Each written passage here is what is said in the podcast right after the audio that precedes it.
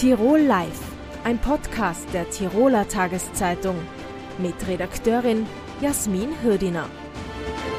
Für viele Tirolerinnen und Tiroler ist ein Zuhause, egal ob in Miete oder als Eigentum, kaum noch finanzierbar. Wohnen wir uns noch arm? Dieser Frage widmen wir uns heute bei Tirol Live. Schön, dass Sie dabei sind.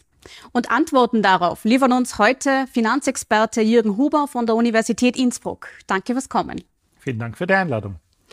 Herr Huber, eigentlich wäre ja die Schaffung von leistbarem Wohnraum in der Tiroler Landesordnung verankert. Und dort steht auch, dass eigentlich nur 25 Prozent des Familieneinkommens, des Haushaltseinkommens da für diesen Bereich aufgewendet werden sollten. Jetzt wissen wir de facto, in Tirol ist es um einiges mehr. Es sind knapp über 40 Prozent.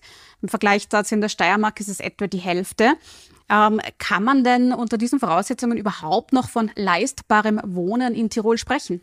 Nein, leider nicht. Also wir sehen ja auch, dass seit Jahrzehnten schon das Thema leistbares Wohnen in jedem Wahlkampf eine große Rolle spielt und dass es das drängendste Thema ist, das die Tirolerinnen und Tiroler umtreibt. Also egal welche Umfrage Sie nehmen, das betrifft ganz viele und fast jeder kennt es aus seiner eigenen Lebensrealität, aus dem Umfeld, aus Freunden und Familienkreisen, die einfach nichts zum, also kein Bauland finden, die sich keine Wohnung leisten könnten, die sie kaufen und auch die Miete wird oft kaum noch finanzierbar. Mhm. Wenn man sich das im Österreich-Schnitt anschaut, haben wir die Situation, dass es in Tirol die höchsten Immobilienpreise gibt, aber gleichzeitig die niedrigsten Einkommen, jetzt speziell im Vergleich zum äh, Osten Österreichs. Warum ist das denn so?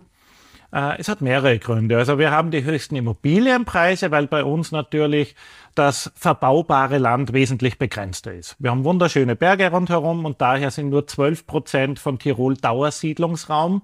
In ganz Österreich sind es über 38 Prozent und in Niederösterreich, Burgenland noch einmal deutlich mehr. Das heißt, wir haben eine sehr begrenzte Fläche, aber die ist sehr attraktiv. Viele Menschen wollen hier leben und zusätzlich zu den Tirolern kommen noch viele Deutsche oder auch andere, die hier gerne Wohnraum hätten, sei es Freizeitwohnsitze etc. Das treibt die Preise nach oben.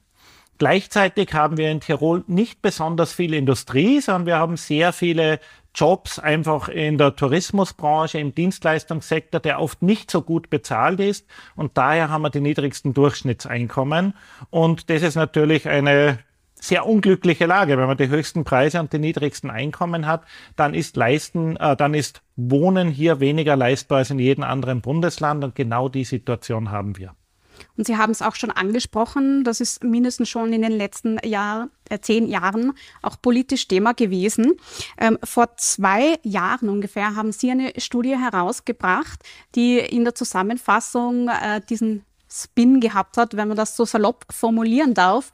Es gäbe Möglichkeiten und Wege, Wohnraum leistbarer zu machen, aber in der Politik wird zu wenig getan, äh, wenn Sie mich das so kurz ja. wiedergeben lassen in aller Kürze. Ja. Ähm, in vielen Gemeinden ist ja in der Zwischenzeit doch einiges passiert. Man hat einige Hebel in Bewegung gesetzt, äh, sei es Leerstandsabgaben oder äh, das Verbot von Freizeitwohnsitzen oder eben auch äh, die Vertragsraumordnung ein wichtiges mhm. Instrument. Ist das genug? Und wenn ja, wann wird denn das für die Allgemeinheit spürbar im, bei den Immobilienpreisen? Mhm. Also was man sagen muss, in diesen zwei Jahren hat sich die Situation noch einmal deutlich verschärft für die Bevölkerung. Immobilien blieben sehr attraktiv. Corona hat noch einmal den Wert von mehr Wohnraum äh, angehoben für viele. Äh, die Immobilienpreise sind in Tirol in diesem Zeitraum noch einmal um 20 Prozent gestiegen, also um 10 Prozent pro Jahr. Die Einkommen hingegen real faktisch gar nicht, weil wir auch dieses Anziehen bei der Inflation gehabt haben. Das heißt, alleine gegenüber 2015 haben sich jetzt die Immobilienpreise circa verdoppelt und die Realeinkommen sind um nicht einmal 10 Prozent gestiegen. Das heißt, die Leute sehen weiterhin in laufende Preise davon. Es ist noch nicht besser geworden.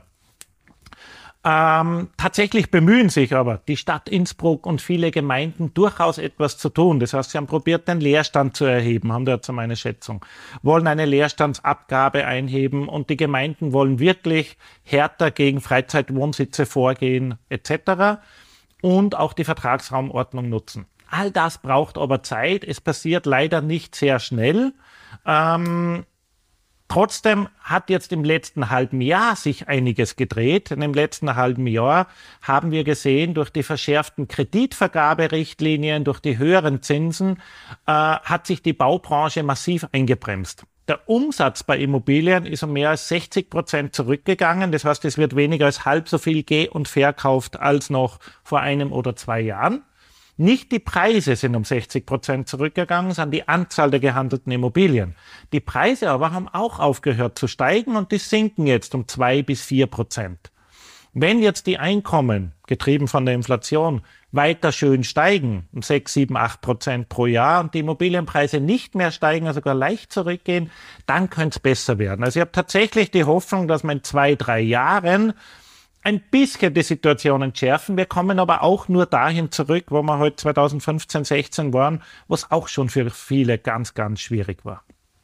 Jetzt haben Sie es aber vorhin angesprochen, Tirol hat eben nur bedingt Angebot an Flächen, die man für Siedlungsräume nutzen kann. 12 Prozent haben Sie gesagt. Mhm. Und dieses Angebot wird nicht mehr. Die Nachfrage aber eventuell schon, weil eben, mhm. wie Sie es gesagt haben, äh, viele Menschen diese hohe Lebensqualität in Tirol auch leben wollen. Ist es denn dann äh, nicht logisch, dass die Preise für Grundstücke immer nur höher werden können, weil die Nachfrage immer stärker wird und eben nicht genug Angebot da ist? Ja, nicht zwingend. Also es ist immer eine, eine, Frage von Angebot und Nachfrage und was überwiegt. Und bisher überwiegt ganz stark die Nachfrage, weil eben auf der Angebotsseite haben Sie zwar recht, das bebaubare Land wird nicht mehr, aber es gibt durchaus relativ viel gewidmetes Bauland, das aber nicht bebaut ist. Und zwar 36 Millionen Quadratki äh, Quadratmeter quer durch Tirol. Das ist eine abstrakte Zahl. Brechen wir es auf die Gemeinde rum. Pro, äh, runter. Pro Gemeinde 130.000 Quadratmeter. Das heißt genug, um 250 Einfamilienhäuser auf jeweils 500 Quadratmeter zu bauen. Ich muss jetzt sagen, für, ich wohne selber in Völs, das ist eine solche Gemeinde. Wenn man da 250 zusätzliche Wohneinheiten oder Einfamilienhäuser hätte, dann wäre der Druck weg. Und das ginge überall in Tirol. Nur geht es eben darum, das Bauland zu mobilisieren, das heißt auf den Markt zu bringen. Und da ist die Situation schon die, dass viel Bauland gehortet wird. Das heißt, es wurde vor Ewigkeiten teilweise vor Ewigkeiten gewidmet, wird jetzt in der Familie weitergegeben. Das ist auch niemandem vorzuwerfen, ein Baugrundstück oder zwei für die Kinder oder Enkel aufzuheben. Ja, wenn es natürlich riesige Flächen sind, dann muss man schon irgendwann sagen, kann und soll da nicht die Gemeinde Druck ausüben, indem sie sagt, entweder du verkaufst oder du bebaust oder es wird rückgewidmet. Und da würde ich schon ganz stark dafür plädieren. Also bei den Rückwidmungen wären ja dezidiert die Gemeinden am Zug. Wenn man das Ganze jetzt auf Bundesebene betrachtet, da gab es ja auch schon die Diskussion von Mietpreisdeckeln. Wäre das Ihrer Meinung nach ein geeignetes Instrument? Nicht besonders. Denn was ein Mietpre äh, Mietpreisdeckel tut, ist, er macht das Vermieten unattraktiver. Wenn ich als Vermieter die Mieten nicht zum Beispiel an die Inflation anpassen kann, dann würde das mittel- bis langfristig zu weniger Bautätigkeit und damit noch mehr Knappheit führen. Man kann natürlich jetzt hergehen und sagen, okay, einmal, weil jetzt die Inflation uns davon galoppiert ist, jetzt will ich einmal die Miete langsamer anpassen. Das heißt, es darf einfach nur drei Prozent Mieterhöhungen pro Jahr geben, bis wir die Inflation wieder eingefangen haben, äh, um die Inflation zu reduzieren. Das würde ich aber als ein Einmalmaßnahme sehen. Wir sehen auch Städte, Länder, Regionen, die Mietpreisdeckel probiert haben. Berühmt ist Berlin. Das hat nicht funktioniert. Es hat zu einer Verknappung geführt. Es wurde nicht mehr vermietet. Die Menschen mussten ins weitere Umland ausweichen, Potsdam oder so. Also da würde ich eher sehr vorsichtig sein. Mhm. Und die Leerstandsabgabe hingegen? Die finde ich sehr, sehr spannend. Also ja, Leerstand und wir haben, glaube ich, alleine in Innsbruck äh, an die 3000 Wohnungen, die leer stehen. Äh, da würde ich tatsächlich sagen, Leerstandsabgaben funktionieren, haben einige Städte, Länder, äh, Zürich zum Beispiel, und dort ist der Leerstand bei unter 0,2 Prozent. Das heißt, es ist faktisch alles vermietet äh, und das würde Sinn machen. Das heißt, wenn eine Wohnung leer steht, fällt trotzdem eine Abgabe an und damit ist der Anreiz da für den Vermieter oder für den Besitzer, das auch wirklich zu vermieten. Und ich finde es auch gut, wenn die Stadt oder das Land hierher geht und sagt, wir unterstützen bei der Vermietung. Das heißt, für einen kleinen Teil der Miete, 10 oder 20 Prozent, kümmern wir uns um alles Administrative und das macht es für den Besitzer noch einmal einfacher zu vermieten. Mhm. Sie haben es vorhin angesprochen, die Baulandmobilisierung, diese 125 Einfamilienhäuser.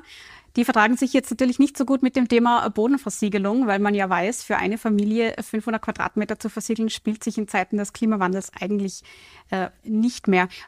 Inwiefern kann man denn äh, trotzdem noch Bauland mobilisieren? Also was muss denn in den mhm. Städten, wie könnte denn gebaut werden? Was gibt es da für Ansätze? Ja, das Ganze vorher war auch nur ein Beispiel, um zu verdeutlichen, was wäre denn eigentlich schon vorhanden und so weiter.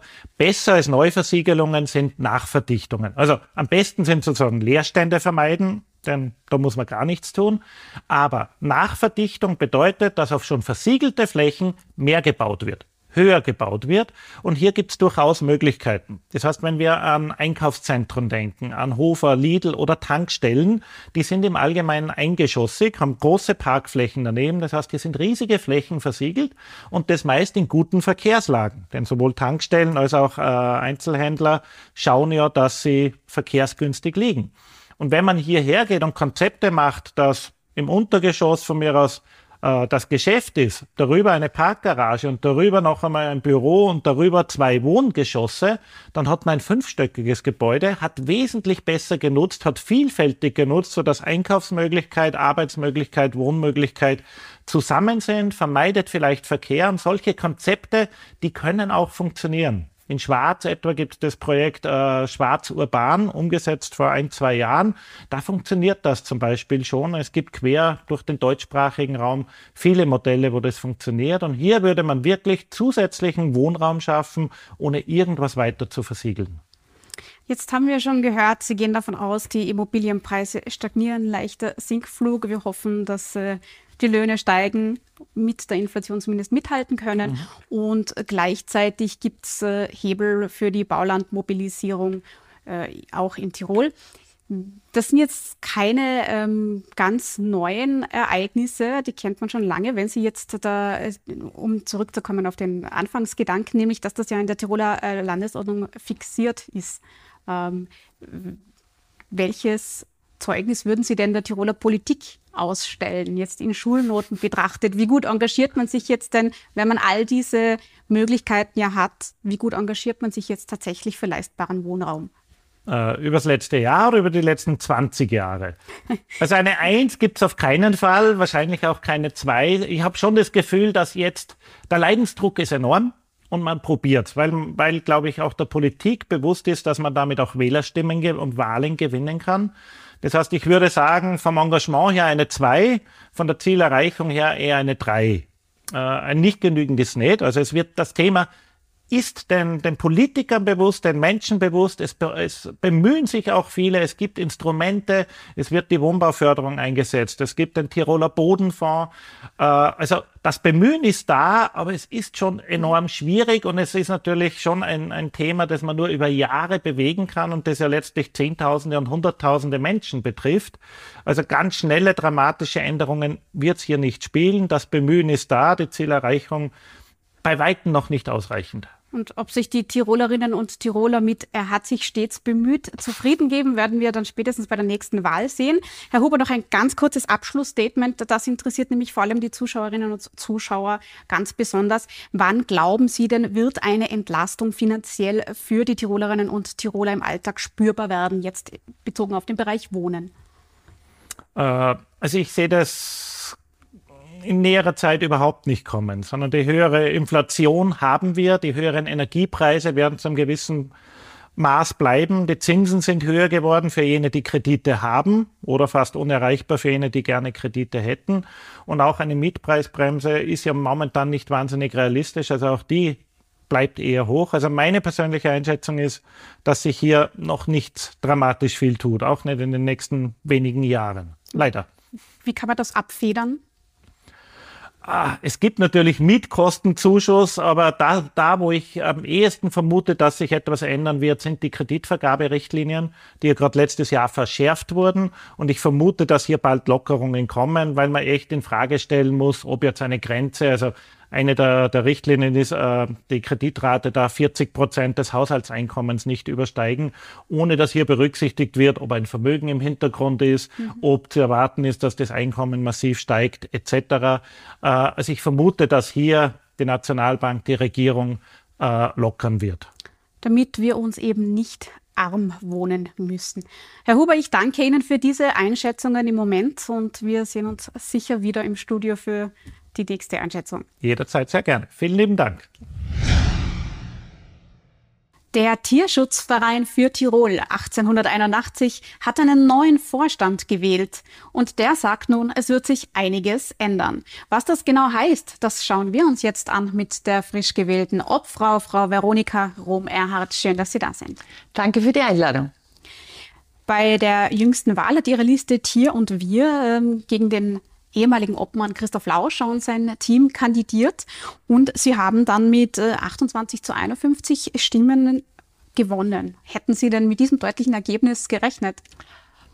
Wir haben uns sehr darüber gefreut. Gerechnet, ja, vielleicht, nicht vielleicht mit dem hohen Ergebnis, ich denke, was für dieses Ergebnis ausschlaggebend war, ist die Tatsache, dass wir als Team angetreten sind. Nicht als Einzelperson, sondern tatsächlich als Team äh, mit Dr. Peter Wassermann, der Gründer der Tierklinik St. Lukas, mit äh, der Magister Angelika Hellweger und dem äh, Werner Capella, äh, die beide Steuerberater und Wirtschaftsprüfer sind mit Schwerpunkt auch Non-Profit-Organisationen und unserer Nina Fauland, einer unglaublich engagierten Webdesignerin, Marketing-Spezialistin, die einfach auch zu Hause ist auf Facebook, Instagram, alles, was auch wichtig ist, um junge Leute zu erreichen. Und ich denke, dieser Funke ist übergesprungen und deswegen das eindeutige Wahlergebnis. Und jetzt haben Sie eben in dieser Gruppe auch schon angekündigt, es wird Änderungen geben. Der Tierschutzverein ist in Tirol für die vier Tierheime in Wirgel, Schwarz, Innsbruck-Menkelberg und äh, Reute zuständig. Was heißt das denn genau für Tier und Mensch? Äh, das Wichtigste jetzt einmal ist, dass wir auf Augenhöhe mit den Mitarbeitern sein wollen. Ähm, in der Vergangenheit wurde da sehr viel von oben nach unten durchregiert und unser Ansatz ist wirklich, all Veränderungen, die anstehen, mit den Mitarbeiterinnen gemeinsam zu entwickeln. Das wird einmal in den Außenstellen sein, dass wir die wirklich auch von der Ausstattung, von den Ressourcen so aufwerten, dass auch die, äh, alle Tiere dort den richtigen Standards gemäß äh, untergebracht äh, sein werden. Ähm, wir werden Veränderungen oder uns Überlegungen anstellen mit den Mitarbeitern, wie wir mit dem Problem Langzeitinsassen umgehen. Ein Problem, das eigentlich alle Tierheime haben, äh, dass immer mehr Hunde in den Tierheimen sind, die aufgrund von Beißvorfällen oder anderem ungewollten Verhalten schwer oder gar nicht vermittelbar sind. Und gerade mit diesen Tieren müssen wir besonders arbeiten, müssen wir uns äh, mit den Mitarbeitern gemeinsam Überlegungen anstellen, doch Resozialisierungsprogramme zu starten, dass auch diese Tiere eine Chance auf ein Zuhause haben und nicht in Einzelzwingern sozusagen in den Tierheimen gehalten werden müssen. Die Arbeit mit den Hunden war ja mitunter ausschlaggebend dafür, dass man derzeit gerade in Innsbruck-Mentelberg auch ein neues Hundehaus baut für 2,4 Millionen Euro, weil eben dann nicht nur mehr Platz und vor allem äh, artgerechte, Halte, artgerechte Haltung möglich ist für die Hunde, sondern eben auch mit den Tieren gearbeitet werden kann. Das ist jetzt der eine Teil. Jetzt haben Sie schon angesprochen, Sie wollen auch die anderen Heime da besser ausstatten. Das wird natürlich einiges kosten. Wie steht denn der Tierschutzverein aktuell finanziell da? Wird man sich das überhaupt leisten können? Das ist jetzt eine sehr schwierige, äh, eine sehr berechtigte, aber schwierige Frage für uns, weil es noch keine offizielle Übergabe gegeben hat. Auf diese Frage kann ich im Moment noch keine sehr konkrete Antwort geben. Die Übergabe vom alten Vorstand an uns wird erst morgen äh, erfolgen. Ähm, Tatsache ist, dass für einen Neubau ähm, Tierheim Unterland bereits in diesem Jahr Budgetposten äh, angewiesen sind. Meines Wissens ist da aber noch nicht sehr viel mehr passiert. Ähm, jetzt werden wir erst einmal mit dem äh, umgehen, was wir haben. Das heißt, äh, in den Heimen, die jetzt da sind, die wir haben, einfach schauen, welche Verbesserungen können wir dort anbringen. Tierheim Unterland bedeutet konkret auch Standort Würgel oder nahe Würgel. Da gab es in der Vergangenheit schon Gespräche, da war man schon auf Grundstückssuche. Wissen Sie dazu mehr?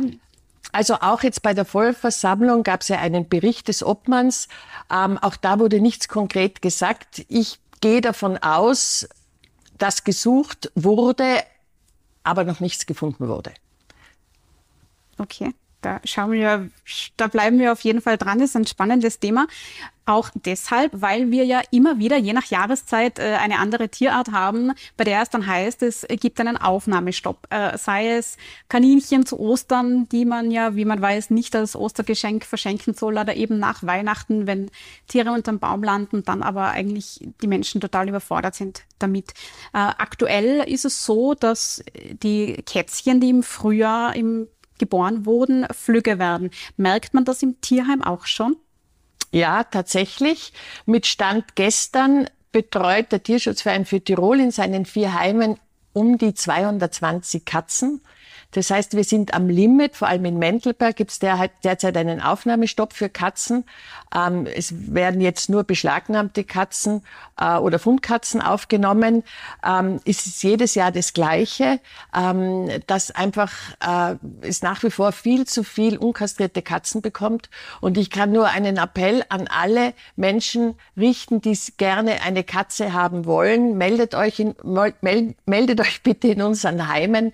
Äh, wir haben genügend genügend Katzen zu vergeben, immer nur zu zweit allerdings, in allen Altersklassen und äh, Wohnungskatzen, Freigängerkatzen. Das ist natürlich wichtig, dass diese Katzen jetzt auch zu Hause finden. Jetzt gibt's aber eigentlich per Gesetz eine Kastrationspflicht. Das heißt, diese Katzen müssten eigentlich alle kastriert sein, sind sie offenbar nicht. Gleichzeitig plant die Bundesregierung jetzt schon eine Chip-Pflicht für Katzen, also ähnlich wie bei den Hunden ein, wird ein Chip implantiert, implementiert, äh, implantiert, Entschuldigung, der einfach ausgelesen werden kann, wenn Katzen ausreißen und nicht mehr nach Hause finden. Das sind ja auch oft Schicksale, die man im Tierheim mitbekommt, dass einfach äh, Katzen, die offenbar ein Zuhause hatten, nie mehr abgeholt werden. Ähm, glauben Sie, dass das fruchten wird, wenn das schon äh, beim Kastrieren nicht funktioniert? Das ist eben die Frage, gell? also wo kein Kläger, da kein Richter. Ja? Ähm, wichtig ist natürlich, dass was immer vorgeschrieben wird oder was immer wir an Gesetzen haben, dass die natürlich auch kontrolliert werden. Und ähm, natürlich Chippflicht äh, wird den einen oder anderen auch dazu bringen, seine Katze chippen zu lassen. Aber wir sehen das ja auch bei den, Hunden, bei den Hunden. Die Hunde sind gechippt, aber nicht registriert. Also auch da wird man sich was einfallen lassen, weil Chippen allein ist zu wenig. Es muss dann auch der Halter, die Halterin zu Hause wirklich ihre Tiere in der Datenbank registrieren. Und Menschen, die jetzt schon die Kastrationspflicht auf die leichte Schulter äh, äh, nehmen, werden wir mit der Chip Pflicht vermutlich jetzt nicht abholen können. Ähm, wichtig ist, ein Bewusstsein zu schaffen. Und ähm, ich denke, äh, an dieser Stelle gebührt auch Dank an vielen, vielen Ehrenamtlichen, äh, die für den Tierschutzverein arbeiten in ganz Tirol, äh, unkastrierte Katzen einsammeln, die zum Kastrieren bringen. Ähm, das sind wirklich zig Katzen jedes Jahr. Ähm, und so versuchen wir halt die Zahl zu minimieren. Aber letztendlich wird es nur laufen, wenn ein wirklich ein Umdenken in der Bevölkerung passiert und auch diese Mehr, dass jede Katze, bevor sie kastriert wird, einmal Junge gehabt haben sollte, hält sich ja nach wie vor in der Bevölkerung. Auch diese Mehr gehört natürlich in den Bereich der Märchen. Jetzt haben wir schon ge gesprochen, dass es beim, bei den Tierheimen immer wieder Aufnahmestopps geben musste bei diversen Tierarten, weil einfach zu viele da waren da fragt man sich schon, wo geht denn das, äh, wo soll denn das noch hinführen in Zukunft? Man kann die Tierheime ja nicht unendlich immer erweitern, erweitern, erweitern. Braucht es vielleicht einfach strengere Gesetze für Tierhalter? Also was den Bereich der Hunde betrifft, äh, würde ich jetzt einmal glauben, mit Sicherheit, äh, ob es jetzt Gesetze sein müssen oder äh, Angebote, das ist, äh, müsste man diskutieren. Aber ich denke, dass viele Menschen, die sich Hunde, äh, äh, sich um Hunde bemühen oder gerne einen Hund halten wollen, letztendlich nicht wirklich wissen, was da auf sie zukommt.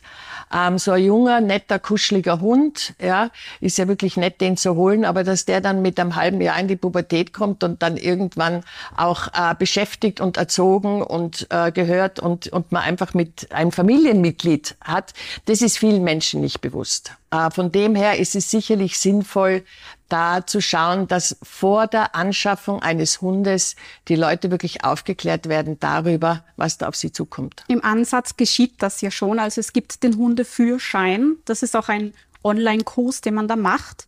Reicht der aus? Wie bewerten Sie denn diesen?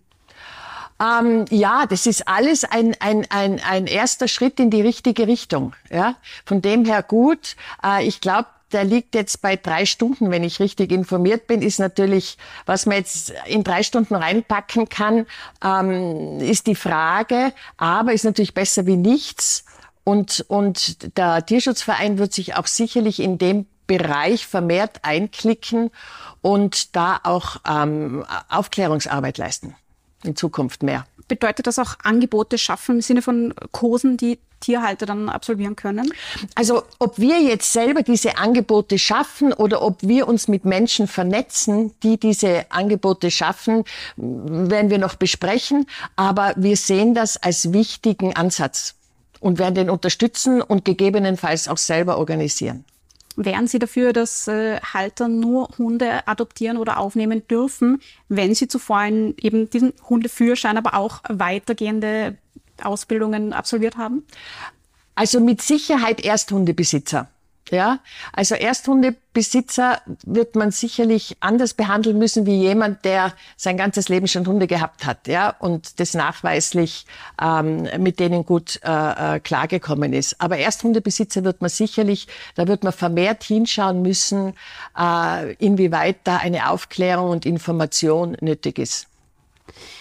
Was immer wieder kritisiert wurde, jetzt auch beim Tierschutzverein, ist eben die Vergabe der Tiere. Da gab es immer wieder mal enttäuschte Interessenten für einzelne Tiere. Die haben sie teilweise besucht, über Wochen zu Hause alles vorbereitet, äh, das Tier dann aber im Endeffekt nicht bekommen aus diversen Gründen. Warum ist das so? Warum kann es zu solchen Fällen kommen? Diese Geschichten sind mir auch bekannt. Ähm, in den letzten drei Jahren sind 21 Menschen oder größtenteils Frauen aus der Hundeabteilung in Mentelberg gekündigt worden oder haben gekündigt. Grund dafür war Überforderung und mangelnde Kommunikation. Ich kann mir nur vorstellen, dass das in erster Linie daran gelegen ist, dass da oft die rechte Hand nicht gewusst hat, was die linke Hand äh, äh, tut. Ähm, in, den, in den letzten Monaten ist in der Hundeabteilung in Mentel Berg definitiv Ruhe eingekehrt und wir sehen auch in den Heimen, wo wir nicht so eine Personalfluktuation haben, wie zum Beispiel auch in Wörgl, haben wir kaum äh, enttäuschte Adoptanten. Das scheint wirklich ein Problem zu sein. Äh, wichtig, also uns ist jetzt wichtig, dass Adoptanten, die, also äh, potenzielle Adoptanten kontinuierlich betreut werden von dem Zeitpunkt, wo sie sich für ein Tier interessieren, Übergabe und dann auch die erste Zeit danach. Das ist uns vollkommen bewusst. Da ist einiges schiefgelaufen. Äh, aber wie gesagt, ich bin überzeugt davon, dass durch einfach eine Personalstabilität wir da in die richtige Richtung kommen. Muss aber auch sagen, dass es natürlich Menschen gibt, die ins Tierheim kommen und vollkommen falsche Vorstellungen haben davon, was es bedeutet, einen Hund aufzunehmen. Mhm. Aber dann werden Sie ja vor genau. Ort offenbar eines genau. Besseren belehrt. Genau. Okay. Ja, Frau ähm, Rom-Erhardt, danke schon mal für diese ersten Einschätzungen. Ich wünsche alles Gute für den Start und wir sind gespannt, was sich alles tut in den Tiroler Tierheimen. Vielen herzlichen Dank für die Einladung. Danke. Drei Jahre lang wurde nichts geradelt. Am Sonntag startet die Tour of Austria endlich wieder durch. Eine der fünf Etappen führt die Sportler dabei durch Tirol. Was erwartet sie und was erwartet die Zuschauer? Wir schauen es uns an mit Thomas Pupp, dem Mitorganisator der Tour und Manager des Tirol Cycling Teams. Herzlich willkommen. Hallo, danke für die Einladung. Die Österreich-Rundfahrt Tour of Austria gilt ja ein bisschen als der kleine Bruder der Tour de France und ist eigentlich äh, die am längsten durchgeführte Sommersportveranstaltung in Österreich. Ich glaube, die geht zurück bis 1947. 49, ja. 49, ja. danke. Und äh, das galt zumindest bis 2020, wo das dann abrupt geendet hat. Und nun, äh, nach diesen drei Jahren Pause, konnte man heuer wieder durchstarten. Wie kam es denn zu die, dieser Wiederbelebung? Also wie du richtig gesagt hast, die Österreich-Radrundfahrt war die einzige Großsportveranstaltung Österreichs, die von 1949 bis 2019 jedes Jahr stattgefunden hat. Äh, da liegen wir sogar vor einem Klassiker wie dem Hahnenkammrennen, das doch, glaube ich, drei oder viermal wetterbedingt eben nicht stattfinden hat können. Äh, 2020 dann der Ausbruch der Corona-Pandemie, wo vieles dann zum Stillstand gekommen ist. Eben auch die Österreich-Radrundfahrt hat man vielleicht ein bisschen zu früh abgesagt. Und mit dieser Absage war es dann schwierig, im 21er Jahr und 22er Jahr diese Veranstaltung wieder großzuziehen. Äh, man muss wissen, die Organisation von so einer Rundfahrt ist unheimlich komplex. Auch wenn sie in einem kleinen, überschaubaren Land wie Österreich stattfindet, es sind unheimlich viele Auflagen äh, eben einzulösen. Und natürlich auch die Finanzierung ist in den letzten Jahren nicht einfacher geworden. Wenn ich von wir spreche, es gibt in Österreich fünf Profiteams. Äh, du hast das erwähnt. Wir haben dieses Tirol KTM Cycling Team. Es gibt in Vorarlberg das Team Vorarlberg. In Oberösterreich das Team Felbermeier und das Team Rinkhof und in der Steiermark das Team WSA Graz. Für uns Teams ist die Österreich-Rundfahrt extrem wichtig. Äh, für unseren Sport, aber auch um diesen Sport den Sponsoren gegenüber zu präsentieren. Und darum waren wir natürlich nicht sehr erfreut, dass diese Rundfahrt drei Jahre lang stattgefunden hat. Und wir haben vor gut anderthalb Jahren den Plan gefasst. Wir hauen uns auf ein Paktel, äh, sprechen mit dem Präsidium und mit dem Vorstand des österreichischen Radsportverbandes. Wir möchten gerne diese Rundfahrt organisieren. Und das war ungefähr genau vor einem Jahr.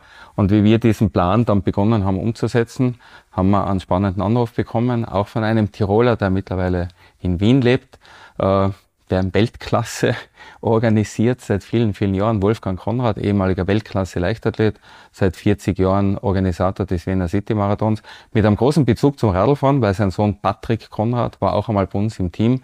Äh, jetzt seit zehn Jahren Bohrer äh, Hans Grohe Profi, auch äh, Sieger einer Tour de France Etappe. Der hat gesagt, lässige Geschichte, ich möchte gerne mitmachen, möchte gerne unterstützen.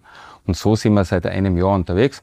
Und jetzt muss ich sagen, auch ein bisschen stolz und froh, dass am kommenden Samstag in Dornbirn dann die Teams präsentiert werden und am Sonntag die erste Etappe stattfindet und wie du gesagt hast, am Montag, 3. Juli, wir in Tirol sein dürfen. Genau, der Start ist in St. Anton am Arlberg, mhm. führt dann eben durch Tirol. Ähm, welche Herausforderungen warten denn da auf die Sportler? Man kann sich vorstellen, es geht viel bergauf, bergab.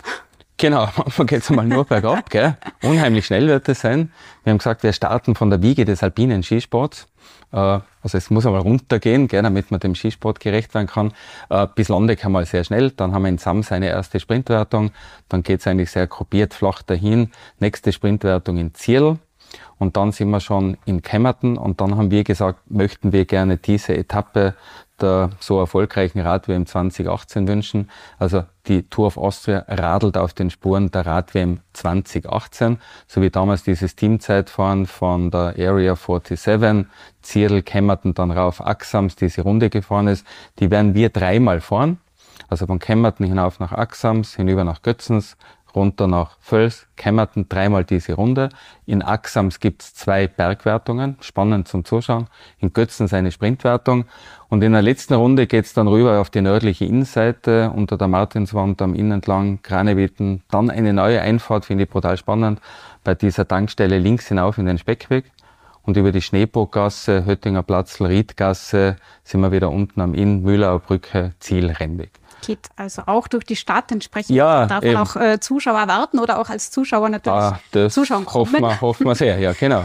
Ähm, mit am Start sind natürlich auch äh, einige Tiroler. Mhm. Allerdings der Osttiroler Felix Gall, der ja auch bei der Tour de France an den Start gegangen ist und jetzt bei der Tour de Suisse auch eine Etappe gewonnen hat, mhm.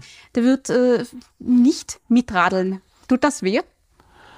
Oh, Wenig. Also ich freue mich für ihn erstens mal riesig, dass er bei der Tour de France dabei sein darf. Das ist das höchste Ziel für jeden jungen Radprofi, einmal die Tour de France zu fahren. Ich nehme mal an, der Felix wird sie öfters fahren dürfen, äh, so wie er im Moment drauf ist. Na, wir haben uns bemüht, den Felix und sein Team äh, nach Österreich zu bekommen, weil das ist das, das eigentlich das Schöne an so einer Veranstaltung. Wir können auch proaktiv auf Mannschaften zugehen. Und in dieser höchsten Kategorie, wo der Felix unterwegs ist, haben wir mittlerweile sehr viele Österreicher. Also viele Österreicher fahren bei den besten Profiteams. Und die haben wir mal angefragt, hätte es nicht Interesse in Österreich zu fahren. Und da haben wir von seinem Team AG Desert relativ früh gehört, den Felix möchte man gerne auf die Longlist der Tour de France setzen. Und dann war dieses Team weg. Aber vielleicht in zwei, drei Jahren. Ja, wer weiß auf jeden Fall wünsche ich ihm alles Gute für die Tour de France. Und unter den Tiroler Sportlern, äh, wo setzt du denn besondere Hoffnung hinein? Den Felix? Nein, von den Tiroler Also von den äh, Tiroler äh, Sportlern. Bei uns, bei der, bei der, bei der Tour of Austria. Genau. Also man, wir sind mit dem Marco Schrettel zum Beispiel am Start. Das ist ein junger Unterländer in Münster. Münster dürfte irgendwie ein günstiges Klima haben für den Radsport, weil da kommt auch der Patrick Kamper her, der sich große Hoffnungen gemacht hat auf einen Start äh, bei der Tour de France, leider Gottes nicht nominiert wurde, jetzt am letzten Wochenende sensationelle österreichische Staatsmeisterschaft äh, gefahren ist. Also der Marco Schrettel, mal schauen, der kann sicher aufzeigen, zählt zu den talentiertesten jungen Fahrern äh, in Europa. Und dann freut es uns, dass auch einige Wahltiroler oder Wahl-Innsbrucker am Start sind äh, mit einem sehr namhaften Team. Ceco Aljula ist ein äh, australisches Profiteam. Da fährt der Lukas Böstelberger, also Oberösterreich, aber der wohnt mittlerweile in Altrans.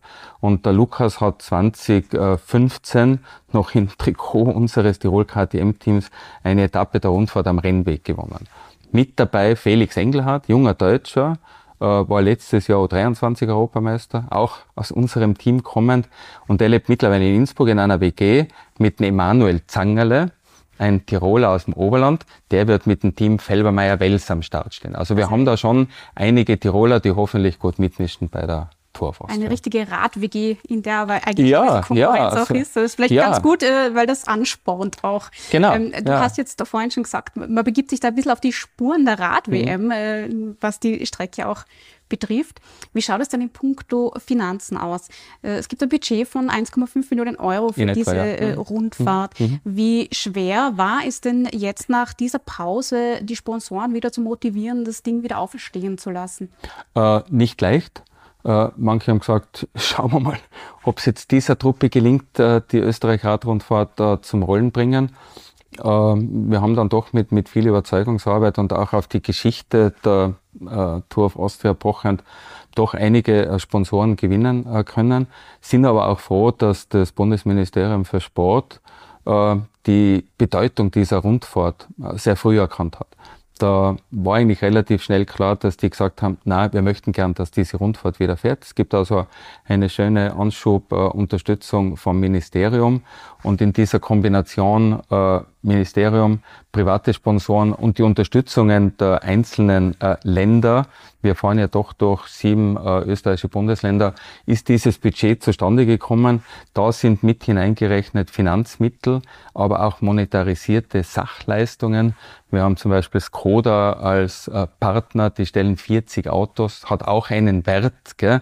jetzt nicht in, in Bargeld, aber einen großen Wert, wenn wir das mieten müssten.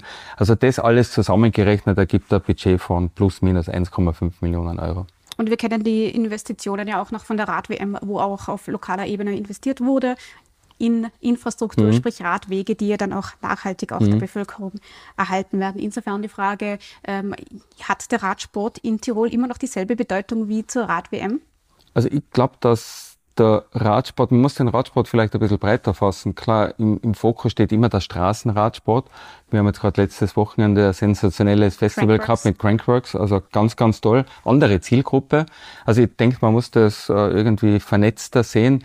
Das Thema Rad hat seit der Rad-WM sicherlich noch mehr an Bedeutung gewonnen. Ich weiß, das Land investiert jetzt endlich auch in den Ausbau von äh, Radinfrastruktur.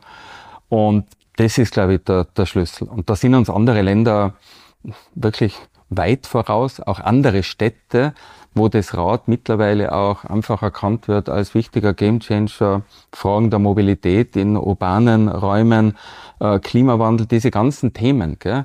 Und da ist das Rad einfach genial. Wenn man weiß, das Rad, weil wir davor uns ja ein bisschen unterhalten haben, äh, eine geniale Erfindung, war dann lange Zeit eigentlich das Fortbewegungsmittel für die Menschen. Gell? Dann ist das Auto gekommen und dann war es eigentlich nicht mehr sexy, mit dem Radl unterwegs zu sein. Gell? Jetzt seit zehn Jahren Ändert totaler sich. Siegeszug und auf das muss man aufspringen. Mhm. Und da kann natürlich die Österreich-Rundfahrt, die Tour of Austria, einen Beitrag leisten, weil uns das auch wichtig ist. Also abseits des Spitzensports auch den Scheinwerfer auf solche Themen zu lenken. Botschafter in Sachen Nachhaltigkeit also. Kommen wir noch zu einem ernsteren Thema, äh, und zwar das Thema Sicherheit, mhm. das ja im Radsport mhm. immer wieder eine sehr große Rolle spielt. Mhm. Und da gab es vor äh, knapp zwei Wochen, ist das ja bei der Tour de Suisse mhm. leider, mhm. diesen ähm, Unglücksfall, wo der Genomeda. Schweizer Genomeda mhm. tödlich verunglückt ist. Da gab es ja auch die Kritik, dass, äh, genau eine Ab dass das Ziel genau nach einer Abfahrt mhm. war, wo mhm. man sagt ja, jeder brettert da ja mhm. äh, extrem hinunter, mhm. weil er natürlich Zeit gewinnen mhm. will. Hat man jetzt äh, aufgrund dieses Unglücks in Tirol irgendwelche, beziehungsweise bei der Tour of Austria, ähm, irgendwelche Konsequenzen daraus gezogen, Strecken geändert, Sicherheitsmaßnahmen verschärft? Na, es war ganz tragisch, gell? Also jetzt, wie du das gesagt hast, ich spüre das immer noch, bin im Auto gesessen, wie ich das äh, gehört habe dass er leider Gottes seinen, seinen schweren äh, Verletzungen äh, erlegen ist. Der Gino Meda hat ja einen Bezug zur Radwm in Innsbruck. Der Gino Meda ist ja damals Vierter geworden im U23 Rennen und die Schweizer sind ja da ganz stark gefahren. Mark Hirschi hat gewonnen, der auch äh, kommen wird zur, zur Tour of Austria. Das war einfach Pech. Gell? Pech anders kann man es nicht, da kann man niemandem einen Vorwurf machen. Der Rennleiter und Sicherheitschef der, der Tour de Suisse ist, glaube ich, seit 30 Jahren im Amt. Also gerade eine Rundfahrt wie die, wie die Schweizer Rundfahrt, die unternehmen alles, um die Fahrer sicher von A nach B zu bringen. Wenn man sich die Straße angeschaut hat, die war breit. Gell? Äh, die Kritik, ein Ziel äh, nicht unmittelbar nach einer Abfahrt zu machen. Ich, ich denke, das kommt vieles immer so aus der Emotion heraus. Jetzt passiert so etwas Tragisches, alle sind betroffen. Man sucht immer jemanden, der dafür verantwortlich sein könnte, an Schuldigen und wie könnte man das ändern. Auf der anderen Seite muss man wissen, es ist einmal Sport, gell? Spitzensport. Äh, diese Jungs, die da fahren, die beherrschen ihr Gerät. Der hat da kein Problem mit 90 kmh oder schneller den Berg hinunter zu brettern. Die Räder sind immer sicherer geworden. Auf der anderen Seite auch schneller gell, mit den Scheibenbremsen. Man hat da einen sehr guten äh, Bremspunkt. Es war einfach Pech und für ihn wahrscheinlich die Verkettung ganz dummer Umstände, dass das so, so furchtbar geändert hat. Wenn man sich das anschaut und ob der Gefährlichkeit dieses Sports weiß, ist da in den letzten Jahren nicht viel passiert. Da passiert wesentlich mehr, mhm. äh, wenn die äh, Rennfahrer im Training irgendwo unterwegs sind. Da passiert viel mehr. Gell? Weil da hat da vielleicht auch nicht so große Sicherheitsbedingungen. Na, gar keine, gell? Da bin ich für viele freiwillig, gell? Wenn man weiß, wie manche Autofahrer auf Radfahrer reagieren was mehr in Innsbruck. Ich meine, Michele Scarponi, der 2017 eine Etappe der Tour auf die Alps auf der Hungerburg gewonnen hat. Zwei Wochen später ist er von einem Knall-LKW in Italien äh, zu Tode geführt worden. Oder äh, vor kurzem Davide Revelin war einer der Topstars des Radsports, auch von einem Flüchtling. Jetzt hat man diesen Lenker äh, ausgekundschaftet. Äh, zu also, Tode gefahren waren. Gell? Also da ist der Straßenverkehr zum Trainieren fahren. viel, viel gefährlicher. Gell? Mhm. Aber natürlich, für einen Veranstalter ist das Wichtigste, diesen Tross sicher von A nach B zu bringen. Aber diese hundertprozentige Vollkasko-Mentalität, mhm. die gibt's nicht. Die gibt's nicht im Leben und die wird's auch nicht im Radsport geben. Restrisiko bleibt und ja. im Alltag Radfahren ist vermutlich eben um einiges mhm. gefährlicher. Soweit die Einblicke zum Sport. Jetzt würde ich Ihnen aber gerne noch eine abschließende Frage Oi. zum Thema Politik stellen, oh. weil, wie man ja doch weiß in der Szene, Sie waren ja lange bei der SPÖ äh, politisch tätig. Sie waren ja auch Landtagsabgeordneter, zwischenzeitlich auch Landesrat. Wenn man sich nun anschaut, weil, was bei der SPÖ passiert, sei es auf Bundesebene zuletzt mit dem äh, Malheur, bei der Wahl des Bundesparteivorsitzenden bis hin zum Innsbrucker Gemeinderat, wo ja tatsächlich ein Machtkampf gerade stattfindet. Was ist da los bei der SPÖ? Muss sich die SPÖ wieder auf die ureigensten Werte Solidarität und Gleichheit besinnen oder wie schätzen Sie das ein?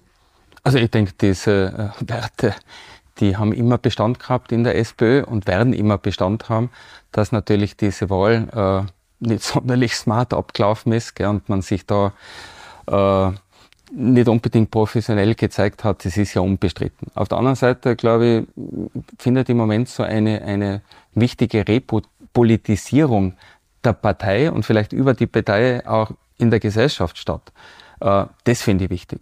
Äh, Gerade in Zeiten wie diesen, wo die Gesellschaft auch auseinanderdriftet. Gestern hat man gehört, wie das Vermögen in Österreich verteilt ist, wie ungerecht und, und ungleich. Wir kennen die Probleme im Bildungssystem.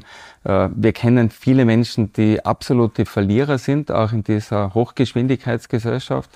Und für die war eigentlich eine SPÖ immer da. Und diese Werte, Solidarität, Gleichheit, Humanismus, der Aufklärung, verpflichtet zu sein, das ist auch was Wunderschönes. Gell? Und ich denke, das ist in diesen Zeiten wichtig. Und wenn es jetzt gelingen sollte mit dem neuen Parteivorsitzenden Andreas Babler, diese Werte auch wieder mit politischen Inhalten zu führen und sich mit dem politischen Mitbewerber auf dieser Ebene zu matchen, dann sehe ich das als absoluten Vorteil. Also ich höre heraus, es geht um eine klare Positionierung wieder. Es geht um eine klare Positionierung und ich denke, die klare Positionierung ist ja nicht so schwer zum Schaffen, wenn man sich auf diese angeschnittenen Grundwerte, die meiner Meinung nach immer Gültigkeit haben. Gell? Das ist ja unverrückbar. Wenn man das vor über 100 Jahren einmal festgelegt hat, worauf man sich besinnt. Darauf kann man wunderbar Politik machen und Strategien entwickeln gell? und die einfach mit Themen füllen. Und Themen gibt's mehr als genug. Und ich glaube, darauf warten die Leute. Mhm. Danke für diesen kleinen politischen Exkurs. Gerne. Dann bleibt mir noch ein schönes, unfallfreies äh, Rennen wichtig, ja. zu wünschen. Ja. 2. bis 7. Juli. Tour of Austria. Herr Bub, danke schön fürs Kommen ins Studio. Danke für die Einladung. Danke. Danke auch Ihnen, liebe Zuschauerinnen und Zuschauer, für Ihr Interesse im Namen des gesamten Teams. Alle Ausgaben von Tirol Live gibt es wie immer unter tt.com zum Nachsehen, als Podcast zum Nachhören auf allen gängigen Plattformen und wie immer zum Lesen in Ihrer Tiroler Tageszeitung. Bis zum nächsten Mal. Servus. Tirol Live, ein Podcast der Tiroler Tageszeitung mit Redakteurin Jasmin Hürdiner.